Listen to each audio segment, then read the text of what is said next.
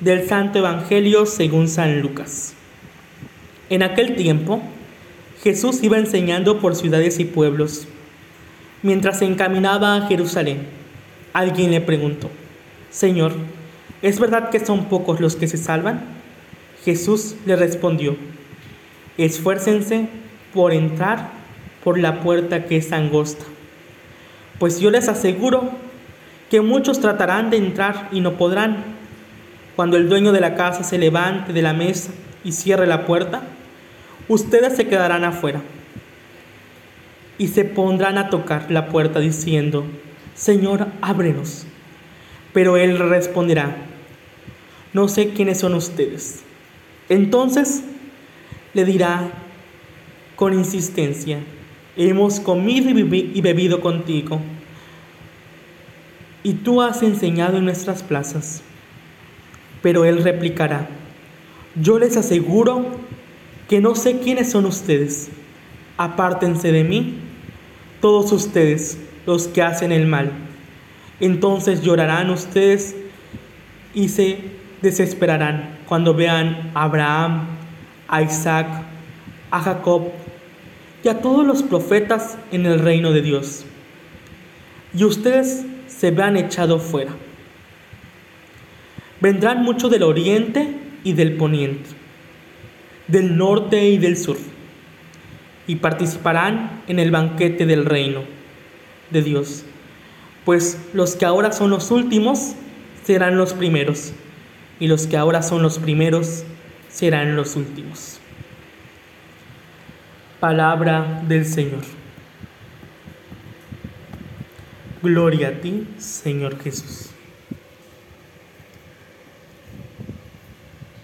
Queridos hermanos, el día de hoy quiero iniciar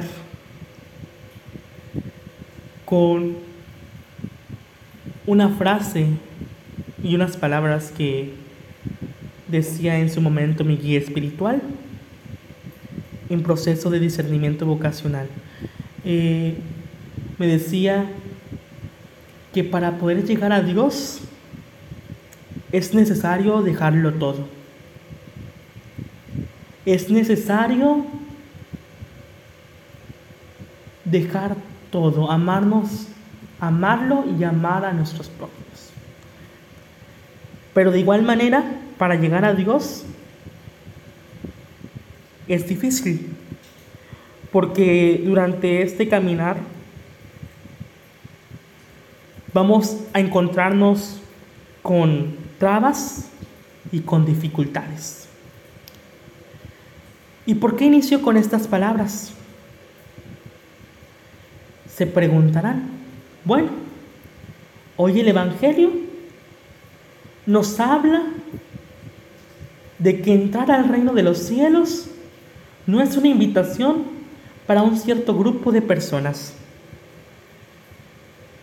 No es una invitación para personas con un estatus social bueno, sino que sino ni tampoco para las personas de confección diferentes, sino que el reino de los cielos es una invitación para todos, no distinguiendo raza, ni color, ni estatus social. Pero depende de algo muy importante de algo que se llama amor. Puesto que para entrar al reino de los cielos tenemos que amar a Dios y a nuestro prójimo. Y es una lucha constante en nuestra vida. Para poder encaminar nuestra vida en la santidad, tenemos que amar a Dios y a nuestro prójimo. Y claro, esto es un camino. Y no es un camino fácil, sino que el amar es bonito, pero a la vez es un camino difícil. Es un camino lleno de baches, de dificultades, de trabas, de amenazas, de debilidades. Pero, ¿qué debemos hacer para alcanzarlo? Dicen que el amor, en su definición propia, es un sentimiento tan hermoso. Es una emoción que llena nuestro espíritu. Y para amar a, Dios tenemos que amar al prójimo. Y a veces nos cuesta amar al prójimo. Nos hace ruido esto. Porque amar al prójimo es amar al pobre, amar al necesitado, amar a nuestros enemigos. Y eso nos cuesta como personas. Y dirán, oye, ¿por qué voy a amar, y por qué tengo que amar a mi prójimo? ¿Por qué tengo que amar a mi enemigo? Si solamente con amar a Dios basta. Pues ahí está. Para amar a Dios tenemos que amar hasta nuestro propio enemigo.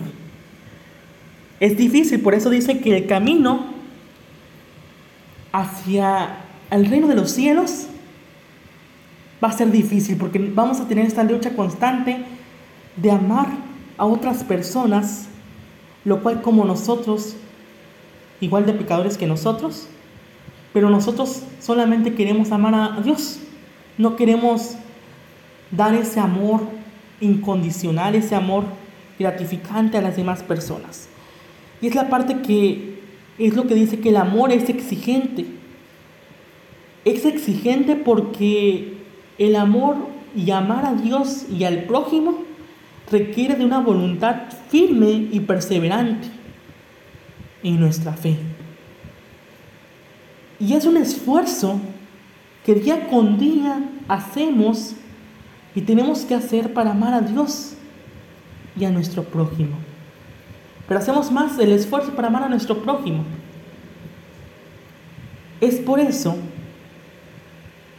que no nos debemos de dar por vencidos, aún estando vencidos, en nuestra lucha constante por la santidad y con el amar al prójimo y a Dios.